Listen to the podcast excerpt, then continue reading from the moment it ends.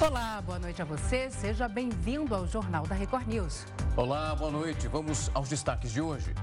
Supremo Tribunal Federal suspende porte de arma para posse do novo presidente.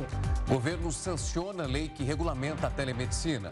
Em meio à escalada de tensão, Coreia do Sul aumenta investimentos militares. E ainda, Brasil cria 135 mil vagas de empregos formais no mês de novembro.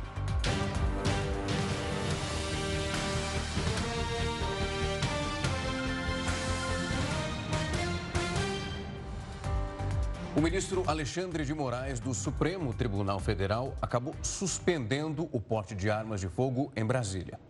A determinação entrou em vigor nesta quarta-feira e valerá até o dia 2 de janeiro. O ministro atendeu a um pedido da equipe do presidente eleito Luiz Inácio Lula da Silva. O objetivo é reforçar a segurança na capital federal para a cerimônia de posse do petista programada para o próximo domingo. Quem desrespeitar a medida responderá por porte ilegal de arma.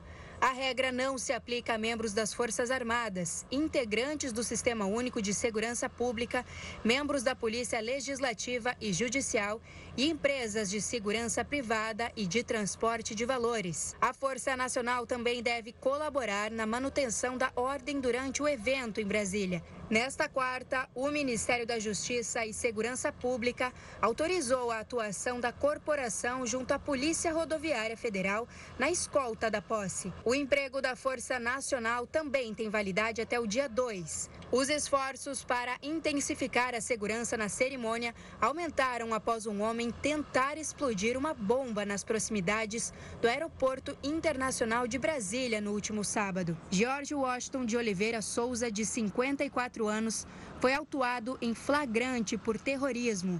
Ele confessou ser o responsável pelo ato e disse que tinha a intenção de decretar estado de sítio no país. E a volta dos tributos federais sobre os combustíveis deve elevar o preço para os consumidores nas bombas.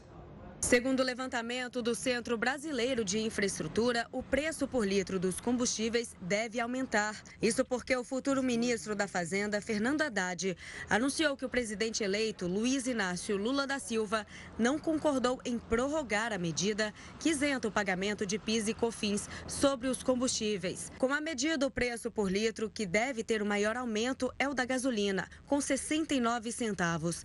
Na sequência, o diesel deve aumentar 33 centavos centavos e o etanol 26 centavos. A isenção dos tributos foi estabelecida pelo governo Bolsonaro no início do ano para baixar os preços impactados pela guerra na Ucrânia. Com o fim das isenções, haverá uma reoneração dos combustíveis, pelo menos até o governo eleito tomar medidas para frear os preços novamente. O fim da isenção deve injetar cerca de 50 bilhões de reais por ano aos cofres públicos. O rei Pelé recebeu a visita dos netos nessa quarta-feira no hospital aqui em São Paulo, onde ele permanece internado. Ainda não há uma previsão de quando um novo boletim médico vai ser divulgado.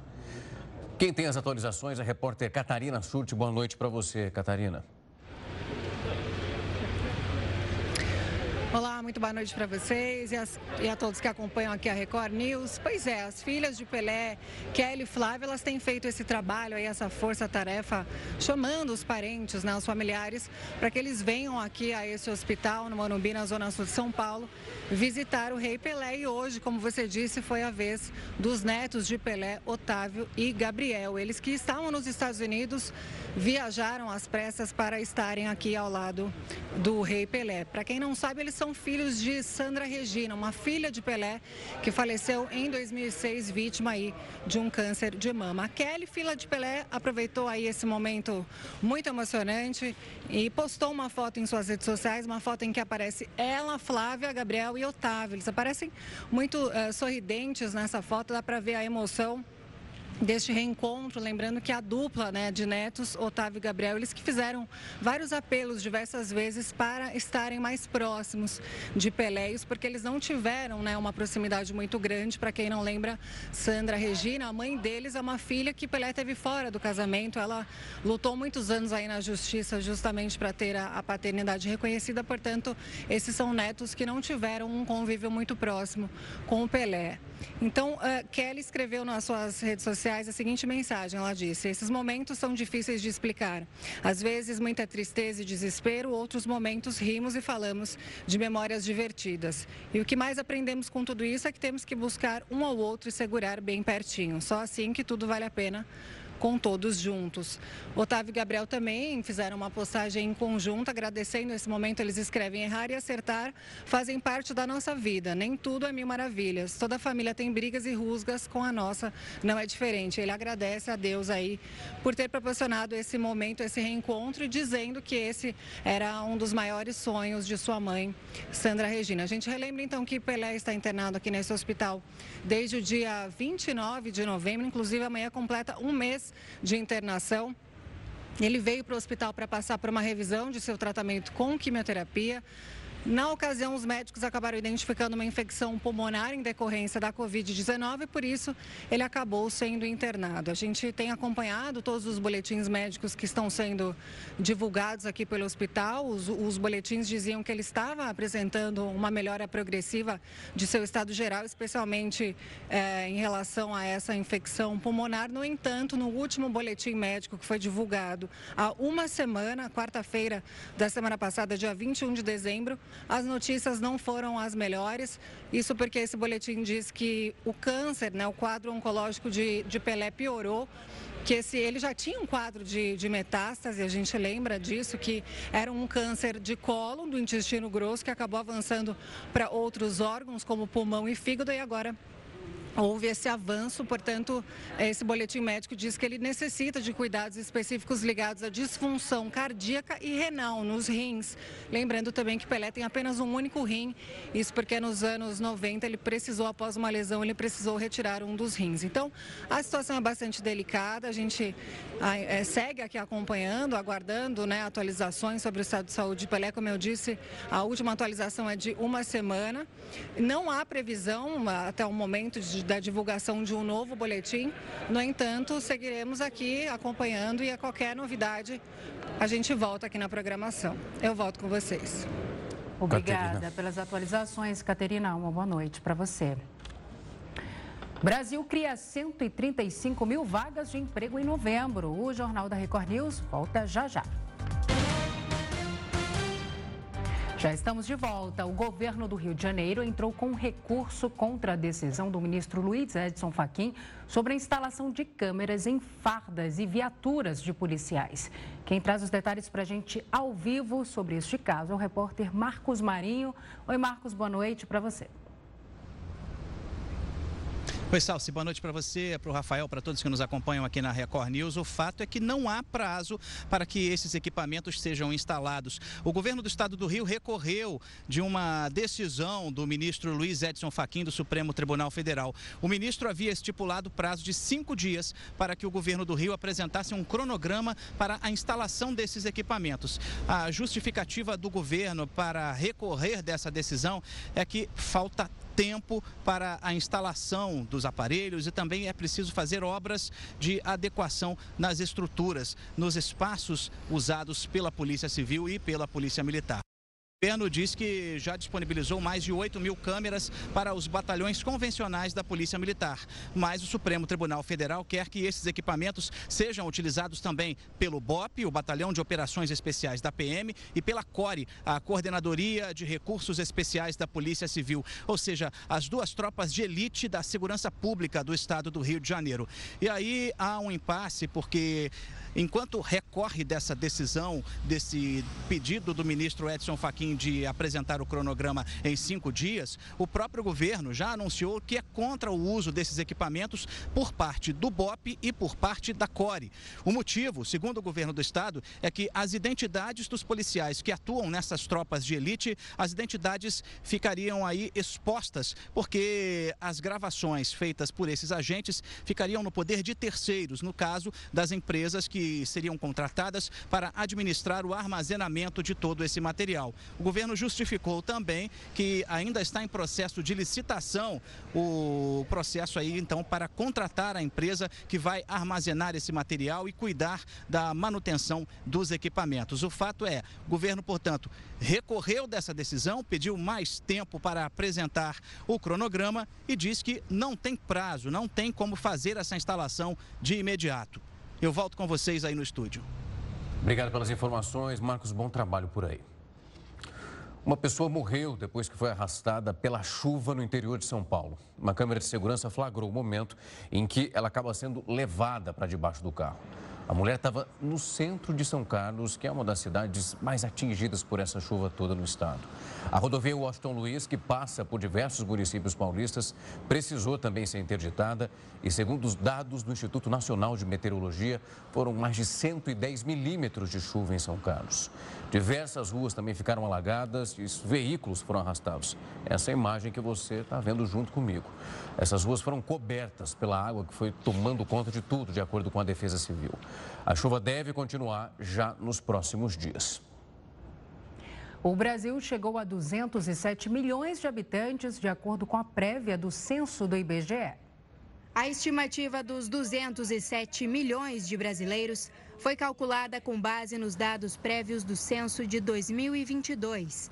O IBGE antecipou os números para cumprir a lei que determina que o Instituto precisa entregar anualmente o cálculo da população de todos os municípios do país. Até o momento, o Instituto coletou informações de quase 84% da população brasileira. A previsão do IBGE é terminar a pesquisa no início do ano que vem e divulgar o relatório completo em março de 2023. O censo deveria ter sido realizado em 2020, mas foi adiado por causa da pandemia e de problemas orçamentários. Atualmente, 50 mil recenseadores estão em atividade em diversos estados para completar o trabalho. O IBGE também lançou o Disque Censo para que moradores chequem se a pesquisa já foi respondida por alguém do domicílio. Caso não tenha sido, é possível agendar a visita de um recenseador para realizar o questionário. Para isso, basta ligar no número 137. A ligação é gratuita e pode ser feita por telefone fixo ou celular. O número de pedidos de asilo nos Estados Unidos bateu um novo recorde. Cerca de 1,6 milhão de pedidos de asilo estão em análise nos tribunais de imigração norte-americanos. Para se ter uma noção, então, desse tamanho do número, é em relação a 2012, eram 100 mil casos em análise. E também, essa é a principal nação que tem buscado refúgio no país da América do Norte. A gente tem o Brasil dentro dessa listagem. Países como Guatemala, Venezuela e Cuba também estão buscando asilo. Os estados da Flórida e Massachusetts são os que mais recebem refugiados. A Suprema Corte dos Estados Unidos decidiu manter a política que permite expulsar imigrantes sem documentação que tentam entrar no país. A medida havia sido adotada pelo ex-presidente norte-americano Donald Trump em 2020 durante a pandemia de Covid-19. A regra foi associada à Lei de Serviço à Saúde Pública, com a justificativa de tentar impedir que a doença avançasse nos Estados Unidos. A decisão frustra as expectativas do presidente Joe Biden, que planejava encerrar a norma e realizar uma reforma na política de imigração. A restrição na entrada de imigrantes estava prevista para expirar no dia 21 de dezembro, mas a Suprema Corte suspendeu o término. Desde que entrou em vigor, a lei foi aplicada mais de 2 milhões de vezes. Essa semana, os ministros optaram por continuar com a medida até fevereiro, quando o caso será reavaliado no tribunal. O placar foi apertado. Foram cinco votos a favor e quatro contra.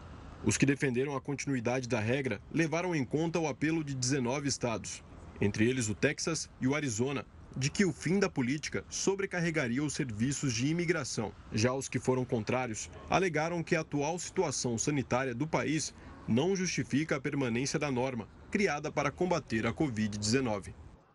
A gente fala agora do mercado de trabalho, porque o Brasil criou 135.500 empregos com carteira assinada no mês de novembro. É o 11 mês seguido com saldo que é positivo. Apesar dessa soma, quase 57% é algo realmente menor do que o mesmo período do ano passado. Esses dados foram publicados pelo Ministério do Trabalho nessa quarta-feira. Para analisar esse cenário, nós recebemos agora o Daniel Duque, ele que é pesquisador do Instituto Brasileiro de Economia da FGV. Boa noite para você, Daniel. Prazer recebê-lo aqui. Boa noite, prazer é meu.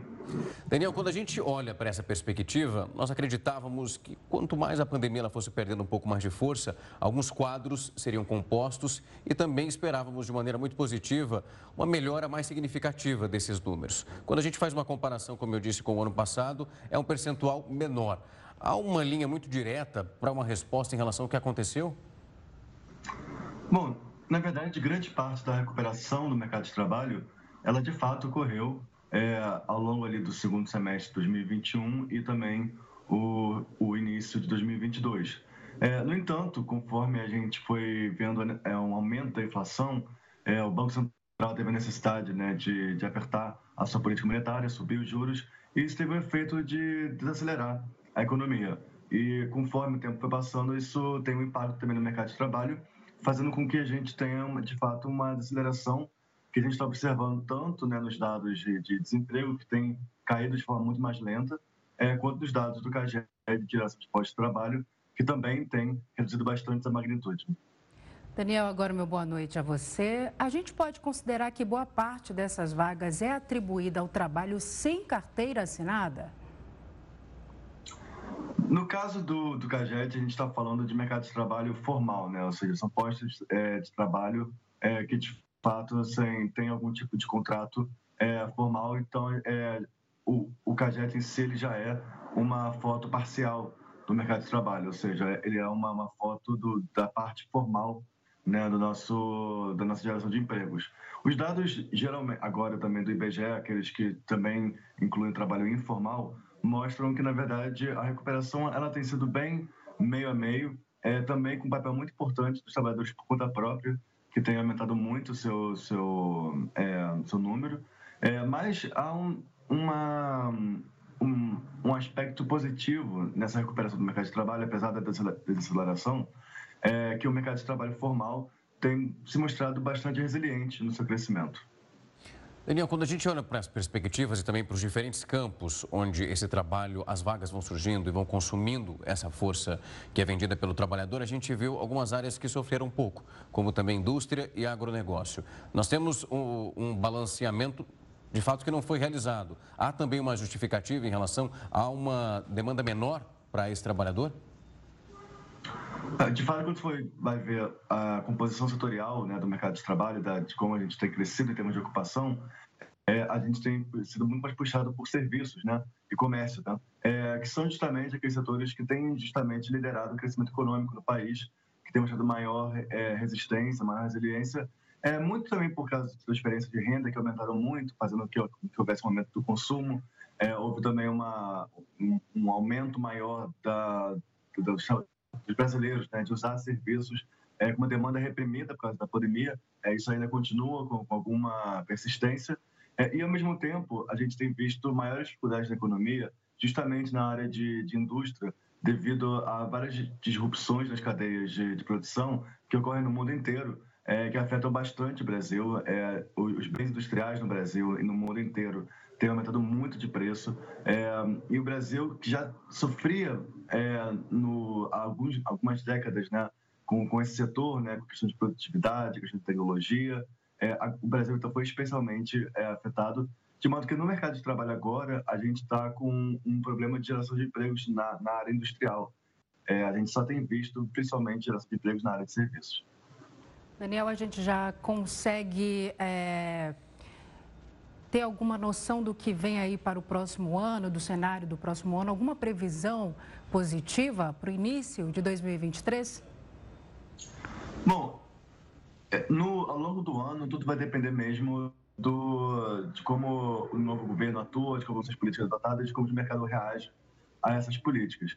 É, no entanto, no, de início, a gente vai ver, infelizmente ainda, uma maior desaceleração é, do mercado de trabalho, porque o, é, o tempo ainda de ajuste da, da, economia e do mercado de trabalho ao ciclo de aperto monetário, de, de, aumento de juros do Banco Central, não terminou. A gente ainda vai ver uma, uma maior e maior é, desaceleração desse, de, dos postos de, de emprego gerados, potencialmente também do rendimento, inclusive porque houve uma recuperação é, bastante forte é, ao longo do ano, de modo que a gente está tá num momento bastante apertado em termos de, de, de número de trabalhadores que podem assumir pós-trabalho agora, é, sem que haja maiores pressões sobre salários. Daniel, eu vou pegar num ponto que você trouxe, que é de fato o sofrimento da indústria para conseguir assimilar esses trabalhadores e também o trabalho que não vem sendo oferecido para profissionais dessa área. Quando a gente olha para a indústria, é um emprego que ele exige uma qualificação maior. A gente olha ali para o setor de tecnologia, isso automaticamente tem um valor muito importante para o desenvolvimento econômico do país, em relação, claro, a toda a cadeia internacional. Até onde essa linha vem no momento que a gente não precisa gerar uma preocupação? É uma coisa momentânea ou também pegando nessa linha de previsão que você trouxe para a gente, é algo que mostra que segue nessa toada de queda? Questão de tecnologia é, mais intensiva, mais, mais avançada, é, tá vendo, está havendo um surto de demanda né, por esse tipo de trabalhador, é, não só no Brasil, mas no, no mundo inteiro, inclusive por trabalhadores brasileiros. É, infelizmente, a gente tem tido uma capacidade limitada né, de, de qualificar é, número de trabalhadores suficiente para atender essa demanda. É, é, um, é, uma área que já há alguns anos tem tido mais vagas do que, do que gente para trabalhar nessas vagas. É, e em áreas de, de tecnologia intermediária, é, o Brasil realmente tem um, uma maior dificuldade de atender é, esses postos nas áreas em que eles são demandados. Isso é uma, uma, uma, falha de política que a gente tem já há muito tempo, algum, uma década mais ou menos, que a gente não consegue produzir, a gente não consegue identificar exatamente onde estão as demandas por tipos de trabalhadores e qualificar nessas áreas de trabalhadores. Daniel, só tem um último ponto que eu queria pegar com você. A gente está falando sobre os dados do CAGED, do emprego com carteira assinada, e nós mostramos em outros momentos, em levantamentos que fizemos durante o ano, sobre o trabalhador informal que precisava, naquele momento, talvez ganhar uma quantia um pouco maior do que é oferecido por carteira assinada. Isso também pode afetar ah, esse levantamento que a gente está trazendo hoje em relação aos números que foram divulgados, essa população que prefere trabalhar sem carteira assinada porque consegue um pouco mais de recurso? Esse é um fenômeno que tem tido chamado bastante atenção, né? Que a gente tem visto uma maior, principalmente trabalhadores muito qualificados, é, a gente tem visto uma procura maior é, por postos de trabalho informais, no sentido de, sim, não haver é, uma carteira de trabalho, né? Uma carteira assinada. É, justamente porque há muitos impostos, há muitas exigências, etc. É, e no, em casos de trabalho muito qualificado, é, é possível repassar esses custos quase que totalmente para o trabalhador. É, de modo que muitos trabalhadores têm, inclusive, né, preferido esse tipo de, esse tipo de, de trabalho. É, na, é, em, em, outras pesquisas, a gente vê justamente que tem tido um aumento desse fluxo de trabalhadores, né, daqueles que passam de um trabalho com, é, com carteira assinada para um trabalho é, autônomo, e, e, isso tem, é, tem tido, mostrado alguma preocupação, porque é justamente um tipo de trabalho que, que tem uma, uma, uma potencial de, de, renda e também de receita pública né, muito grande, que acaba se perdendo devido a esse processo, é, sem falar, claro, de, de diversos direitos que não são garantidos nessa modalidade. Tá certo. Daniel, obrigada pela sua participação aqui no Jornal da Record News. Uma boa noite para você e até a próxima. Até, até. Eu agradeço. Boa noite. Em meio à tensão com a vizinha do norte, Coreia do Sul aumenta investimentos em defesa. O Jornal da Record News volta já. O Jornal da Record News está de volta para falar que mais de 68 milhões de pessoas não tomaram a primeira dose de reforço da vacina contra a Covid-19. E segundo os números do Ministério da Saúde, mais de 30 milhões de pessoas já podem receber essa segunda dose de reforço vacinal, mas ainda não retornaram aos postos de vacinação. De acordo também com o Ministério do Ministério da Saúde, pouco mais de 19 milhões de brasileiros não completaram o esquema vacinal, tendo recebido sua primeira dose. O Brasil viu as taxas de imunização caírem muito nos últimos anos. Agora, doenças que tinham sido erradicadas voltaram a preocupar. A taxa de cobertura vacinal no país voltou a cair nos últimos anos. Por isso é importante já se programar para as vacinas necessárias para 2023. O calendário é válido para todas as faixas etárias. Estão na lista imunizantes contra influenza, Covid-19, poliomielite, sarampo e a multivacinação. A meta é atingir ao mínimo 90% do público-alvo de cada vacina. Então houve uma queda da vacinação infantil também, e isso prejudicou as metas para esses anos e para 2023 se espera que isso possa ser novamente corrigido e as metas possam ser atingidas. Doenças como paralisia infantil e sarampo voltaram a assombrar o Brasil após serem erradicadas. De acordo com o DataSUS, nos últimos anos, a cobertura vacinal contra a polio passou de 96% para 61%. Não é apenas a doença que teve queda na taxa de imunização nos últimos anos. As coberturas da BCG, tríplice viral e da vacina contra o rotavírus também caíram nos últimos anos. Saiu uma matéria agora, né, falando do aumento do número de casos de varicela entre crianças, né? Assim, do dado de 2021, a, mostra uma cobertura vacinal para varicela de 64,18%. Também é pouco, né?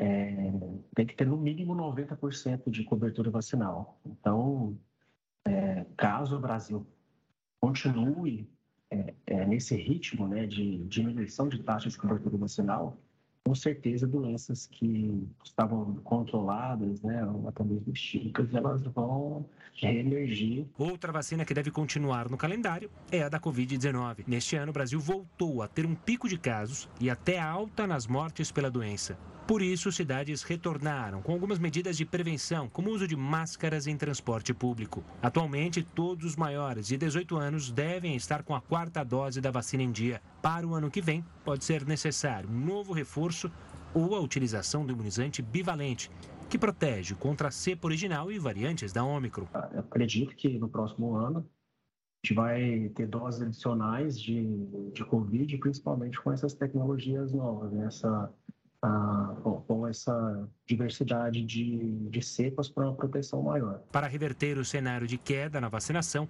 é necessário atingir as metas que foram alcançadas no passado. O que nós é, devemos fazer é retomar com força esse calendário, né, a, a, o incentivo, a orientação, o esclarecimento, o reforço das campanhas de vacinação, né, as equipes de saúde, medicina de família, os próprios pediatras, que estimulem os pais e as famílias a obedecerem, a cumprirem esse calendário nacional, programação de imunizações. E para conseguir aumentar a cobertura vacinal, é importante investir na informação e divulgação das campanhas. Então, acho que além de campanhas é, ressaltando a importância da vacinação, é a gente combater é, essa infodemia, né, essas fake news, esclarecer a população de que as vacinas elas podem ter efeito colaterais, sim, mas são mínimos, né, não raramente tem um evento adverso grave. A Coreia do Sul intensificou as ações de defesa contra a vizinha Coreia do Norte depois de um aumento nas tensões entre os países. O presidente sul-coreano afirmou que qualquer provocação da Coreia do Norte deve ser enfrentada com retaliação. A fala veio após cinco drones norte-coreanos cruzarem para a Coreia do Sul na segunda-feira, levando os militares do país a enviar caças e helicópteros de ataque para tentar derrubá-los. O episódio gerou críticas ao sistema de defesa sul-coreano, que não conseguiu agir rapidamente para bater os drones norte-coreanos. A Coreia do Sul respondeu enviando drones para sobrevoar o país vizinho por três horas. O Ministério da Defesa da Coreia do Sul anunciou também planos de gastar 560 bilhões de ous, cerca de 441 milhões de dólares, nos próximos cinco anos para melhorar as defesas do país. No total, os sul-coreanos pretendem gastar mais de 261 bilhões de dólares em defesa nos próximos cinco anos, com um aumento médio anual de 6,8%. A relação entre as Coreias ficou mais tensa desde que o governo conservador do atual presidente assumiu em maio, prometendo uma postura mais firme em relação ao vizinho do norte. A China vai retomar a emissão de passaportes para chineses e de vistos de turismo para estrangeiros. Essa é mais uma medida de afrouxamento das medidas de restrição contra a Covid-19. Além disso, o órgão nacional de imigração diz que vai retomar a política que permite o trânsito sem visto de até 144 horas para estrangeiros. A extensão e a renovação de permissões de entrada também serão restauradas. Dados da plataforma de viagens chinesa Ctrip mostraram que meia hora após o anúncio, as pesquisas por destinos internacionais aumentaram em 10 vezes. Segundo o site trip.com, reservas de voos que partem do país aumentaram 254%. Em 2019, de acordo com uma pesquisa da Oxford Economics, os chineses representaram 8% de todos os viajantes internacionais do mundo. A nova medida pode incentivar milhares de cidadãos do país a viajar durante o Ano Novo Lunar, que começa no próximo dia 22. O feriado costuma ser o mais movimentado do ano. Em 2022, a China registrou 1,2 bilhão de viagens durante o festival. O regime também anunciou que vai voltar a aprovar visitas de pessoas que moram na China a Hong Kong, território autônomo que fica no sudeste do país. Recentemente, o governo vem divulgando flexibilizações das regras da política Covid-0, que foi alvo de manifestações populares ao longo dos últimos dias. Apesar de as normas terem mantido a taxa de infecção pelo vírus baixa, elas também confinaram a população e prejudicaram o crescimento econômico chinês. E nós continuamos a falar sobre a situação da Covid-19 na China, agora com a doutora Miriam Damben, que é infectologista do Hospital Sírio-Libanês. Doutora, é um prazer recebê-la aqui. Uma ótima noite. Boa noite, Rafael. Boa noite, Salsi. Doutora, quando a gente olha para a China, tudo ali é superlativo, né? A gente tem uma população imensa, os números envolvendo os casos, a partir do momento dessa mudança de política, foi um estrondo, muito se fala até da efetividade, que os números ainda eles podem ser maiores. Quando a gente olha para essa potência absolutamente tudo, Quais são os riscos dessa mudança que, como a gente fala muito, eles foram de 0 a 100, tinha ali uma política de Covid zero e agora tudo volta a acontecer e automaticamente os números vão crescendo. É algo muito preocupante. É muito preocupante. Na verdade, é fácil a gente entender o que, que os, os trabalhos aí, as modelagens têm previsto que vai acontecer na China e que já começou a acontecer. Então, eles fizeram uma política muito restritiva, né? As pessoas não podiam sair de casa, faziam testagens, é, igual a gente fez lá no comecinho da Covid. Mas a gente tem que lembrar que essas políticas bastante restritivas, elas vinham para impedir que as pessoas tivessem contato entre si, transmitissem a Covid entre si, até que viesse a vacina e que a vacina deixasse as pessoas protegidas. O que, que eles fizeram de errado? Eles fizeram uma política extremamente restritiva, só que eles não correram atrás da vacinação da população. Então, quando a gente olha hoje a variante que está circulando, as variantes que estão circulando, né, que são as variantes derivadas da Ômicron, que são variantes para as quais a gente só fica protegido se a gente tem pelo menos três doses da vacina, a China tem, os dados eh, não são muito precisos, assim, os dados que a gente recebe deles, né? Mas em torno de metade da população não está com a dose de reforço. Não tem as doses necessárias para estar protegido contra, para estarem protegidos, né?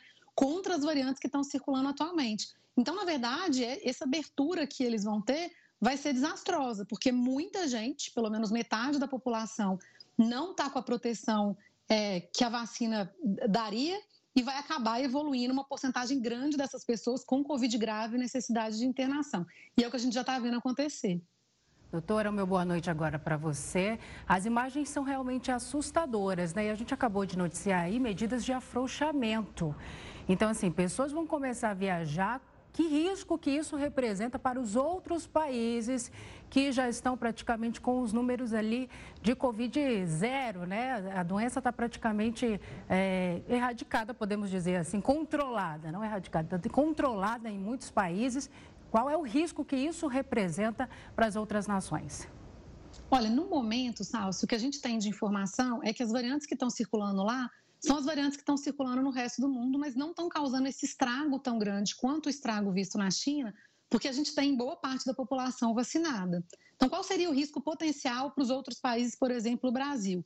Seria nessa chance que a China está dando de replicação de vírus, né, com esse tanto de gente que vai pegar o vírus de maneira grave, com uma quantidade de vírus grande no corpo, muita replicação viral, passando o vírus de uma pessoa para outra, é que nessa, nesse, nessa replicação de vírus, nessa chance que a gente está dando para o vírus, surge aí uma variante que é mais potente e que não, não, a gente não fica tão protegido assim com as vacinas que a gente tem atualmente. Então, esse seria o risco que a gente teria. A gente já sabe que quanto maior as ondas, quanto maior a, a, a disseminação do vírus, quanto mais chance a gente dá para o vírus se multiplicar, infectar outras pessoas, maior a chance de nascer um filhinho da variante que seja resistente às vacinas, como a gente já viu acontecendo quando veio a Delta no começo de 2022, quando veio a Omicron e causou aquele tanto de casos aqui no Brasil em janeiro de 2020, na, na verdade, no começo de 2021, e a, Del, a, a Omicron que causou esse tanto de casos agora em janeiro de 2022. Então, esse que é o risco, é que nesse, nesse boom de casos, nessa explosão de casos na China, a gente tem o surgimento de alguma variante que vai causar novas ondas potencialmente mais graves no resto do, do mundo, né? Doutora, quando a gente olha para o que está acontecendo na China agora, parece que o país chegou com um delay em aquilo que boa parte do mundo já venciou. E quando eu falo isso, é principalmente em relação à estrutura hospitalar. Que nós sabemos o que passamos aqui no Brasil e como outros países, a Alemanha, que passou por uma primeira fase, depois numa segunda, sofreu muito para conseguir ter suporte para atender todas as pessoas. E a China também vive dessa, dessa mesma situação que é muito complicada em relação ao atendimento, porque como a senhora explicou muito bem, os hospitais estão ficando lotados, o número de leitos ele é insuficiente. E quando eu estava olhando um levantamento em relação ao interior da China, é pior ainda. Então eles não conseguem nem transferir pacientes. E a gente está falando também de uma população idosa ali que é a mais vulnerável e que é a menos vacinada. Rafael, é muito triste, porque na verdade a gente viveu isso que eles estão vivendo, e a Alemanha viveu, como você falou, né? A gente viveu no comecinho de 2021, no final de 2020, mas nessa época que a gente viveu, a vacina ela não estava disponível para todos, né? Em 2020 nem vacina a gente tinha ainda.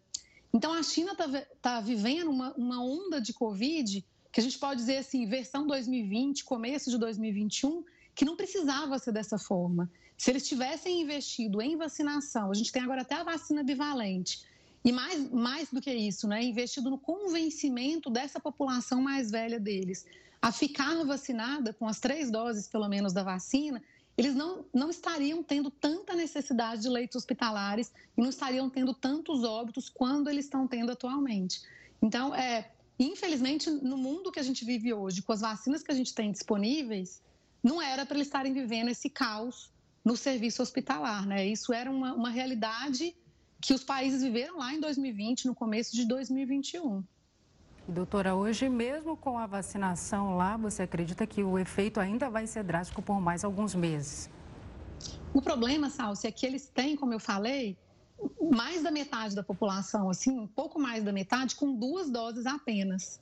E a gente sabe que para essas variantes atuais, que são variantes derivadas para a Ômicron. A gente tem diversos trabalhos mostrando isso, feito em diversas partes do mundo, né? Em Israel, nos Estados Unidos, na Europa. Duas doses só não são suficientes. É como se o nosso corpo ele precisasse aí de três aulinhas, pelo menos, né, o nosso sistema imune, para aprender a se defender contra o vírus. Então, duas doses apenas da vacina não vão proteger suficientemente contra as formas graves da variante que está circulando por lá. Então, o que eles tinham que ter feito é, sim, flexibilizado como o resto do mundo. É importante flexibilizar. Mas eles tinham que ter investido na vacinação com a dose de reforço antes de flexibilizar. Porque uma vez que se aplica a dose de reforço, o corpo demora aí uns 15 dias para ficar protegido contra essa variante. E isso é um alerta para nós também, né? Que vocês apresentaram aí, acho que na reportagem é, anterior a essa, né? Ou duas anteriores a essa, que a gente tem uma boa parte da população brasileira que ainda não tomou a dose de reforço. E fica esse alerta aí para esse percentual da população. Sem a dose de reforço, gente, não adianta. A gente não fica suficientemente protegido contra essa variante, essas variantes que estão circulando agora. Doutora, só uma dúvida. O sistema de saúde chinês, ele é, é um sistema de saúde frágil, considerado assim precário ou, ou é bom? Eu não vou saber te responder com, com com certeza, assim, eu sei que a China tem hospitais muito bons, né? A gente vê pesquisas excelentes saindo da China. Eu conheço diversos médicos da China, mas a gente sabe que a Covid ela causa uma onda que é um número de casos ao mesmo tempo que nenhum lugar do mundo, né, nem os Estados Unidos, que é considerado uma das medicinas mais avançadas, deu conta, né? Mesmo todos os países passaram um aperto com isso. É que a China não precisaria estar passando um aperto nesse momento em que a gente tem vacina disponível. Doutora, quando a gente olha para esse cenário, eu estava lendo uma entrevista de um especialista em, na Folha de São Paulo, e ele falava sobre também o trabalho do governo agora em gerar um convencimento para as pessoas para que elas tomem a vacina, porque eles estavam no aspecto de aplicar em grande maioria as vacinas uh, produzidas em continente ali na Ásia e automaticamente agora eles precisam de muito além porque eles têm muita gente para vacinar o vírus ele acabou se mutando. A gente percebeu todas as vacinas, como a senhora citou muito bem, o caso da bivalente. Eles vão fazer um trabalho agora, como também disse aqui anteriormente, de tentar resgatar essas pessoas, mas é uma corrida contra o tempo. E que eu queria saber da senhora é quanto tempo se tem para evitar que uma nova variante, para que ela surja, sabendo que o território chinês, a quantidade que esse vírus vai se movimentar agora, é absurdo. Dá para colocar isso em dias? Olha, Rafael, a gente não consegue responder essa pergunta porque, na verdade, é uma questão probabilística, né?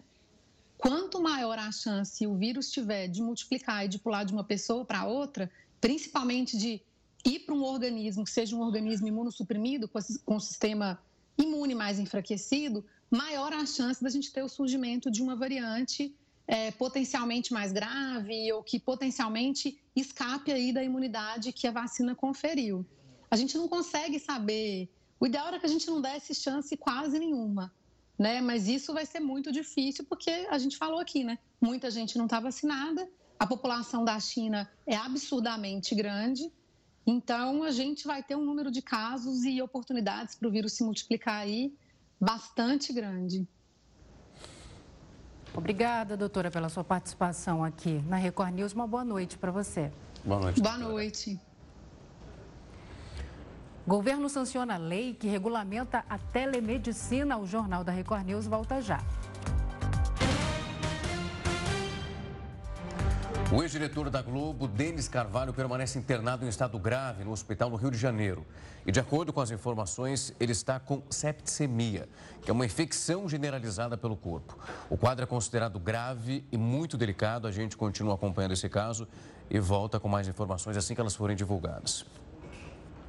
O futuro ministro da Fazenda, Fernando Haddad, anunciou que planeja aproveitar a PEC, já protocolada no Congresso, para viabilizar e agilizar a aprovação da reforma tributária.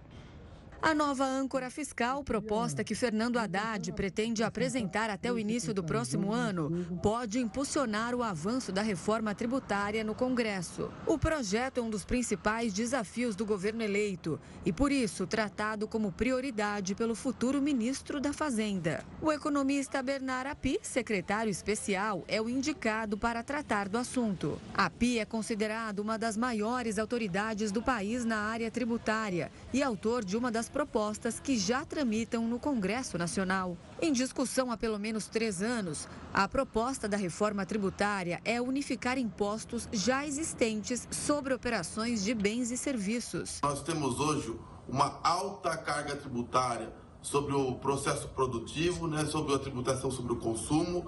É um sistema regressivo que prejudica o desenvolvimento econômico do país e aonde aquele que tem menor capacidade contributiva é proporcionalmente arca mais com a carga tributária. Então nós precisamos de um sistema tributário que busque a justiça social, que tenha uma forma progressiva, que desonere a cadeia produtiva e ajude ao desenvolvimento econômico e com isso também a gerar empregos e ao desenvolvimento social do país. No Congresso, a reforma tramita em duas frentes: a PEC 45, que está na Câmara, e a 110 do Senado.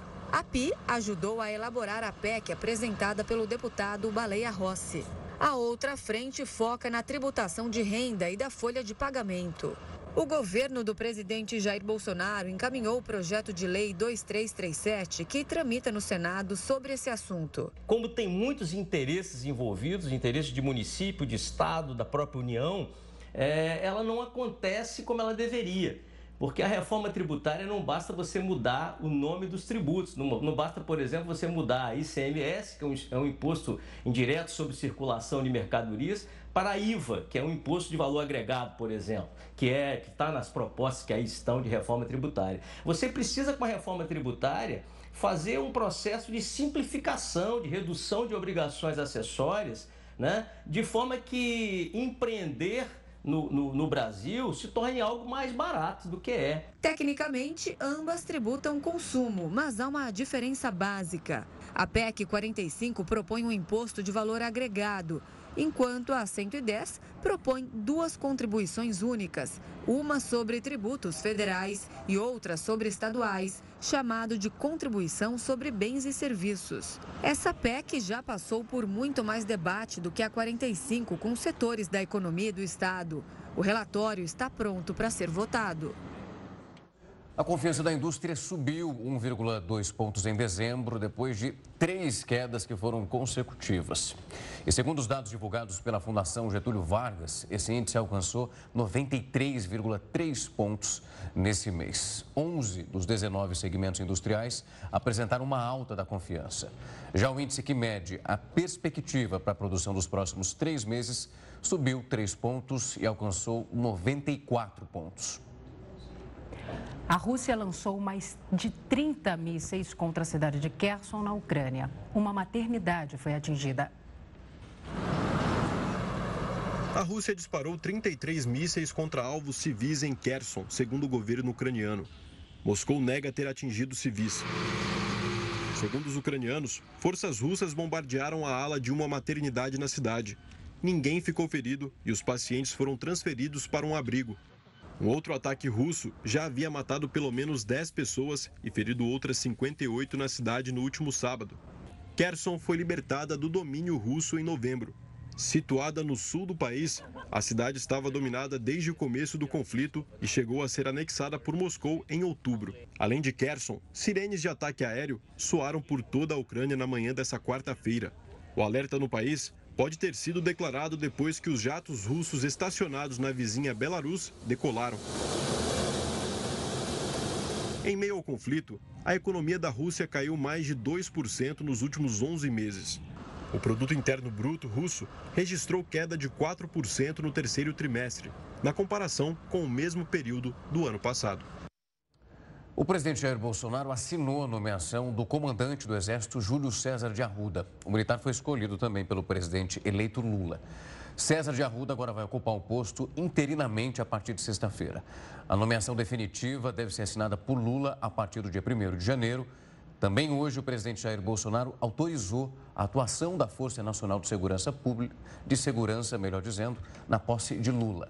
Bolsonaro deve deixar o Brasil antes do fim do mandato embarcar para os Estados Unidos já nos próximos dias. A lei que regulamenta a prática de telemedicina no Brasil foi sancionada. O atendimento médico remoto é válido em todo o país. Com a pandemia de Covid-19, a busca por consultas médicas à distância se intensificou. Mas até então ela era permitida apenas por caráter emergencial. Agora a prática foi regulamentada após a sanção do presidente Jair Bolsonaro. A lei está no Diário Oficial da União dessa quarta-feira. O objetivo da medida é aumentar o acesso da população a consultas e atendimentos de saúde. Segundo o texto, os atos do profissional de saúde terão validade em todo o território nacional quando realizados por telemedicina. A legislação aponta algumas regras para a realização da modalidade. Dentre elas estão a autonomia do profissional de saúde e o direito de recusa do paciente no atendimento à distância. Dessa forma, caso a telemedicina não seja uma opção, o atendimento presencial tem que ser garantido se o paciente solicitar. O texto também prevê a confidencialidade dos dados, responsabilidade digital e a garantia da assistência segura e de qualidade ao paciente. Para exercer a telesaúde, só será necessária a inscrição do profissional no Conselho Regional de Medicina de origem. Não é preciso fazer um registro no estado do paciente. As empresas intermediadoras dos serviços virtuais também terão que fazer a inscrição para poderem operar a modalidade. A normatização dos padrões éticos da prestação de serviços será de competência dos Conselhos Federais de Fiscalização do Exercício Profissional. De acordo com o Ministério da Saúde, a medida pode gerar economia, já que facilita a triagem de casos. Além disso, pode auxiliar no desenvolvimento de tecnologia e na geração de empregos. O Jornal da Record News fica por aqui. Obrigada pela sua companhia. Uma ótima noite para você. Logo na sequência vem News das 10 com a Suzana Busanello. Até amanhã.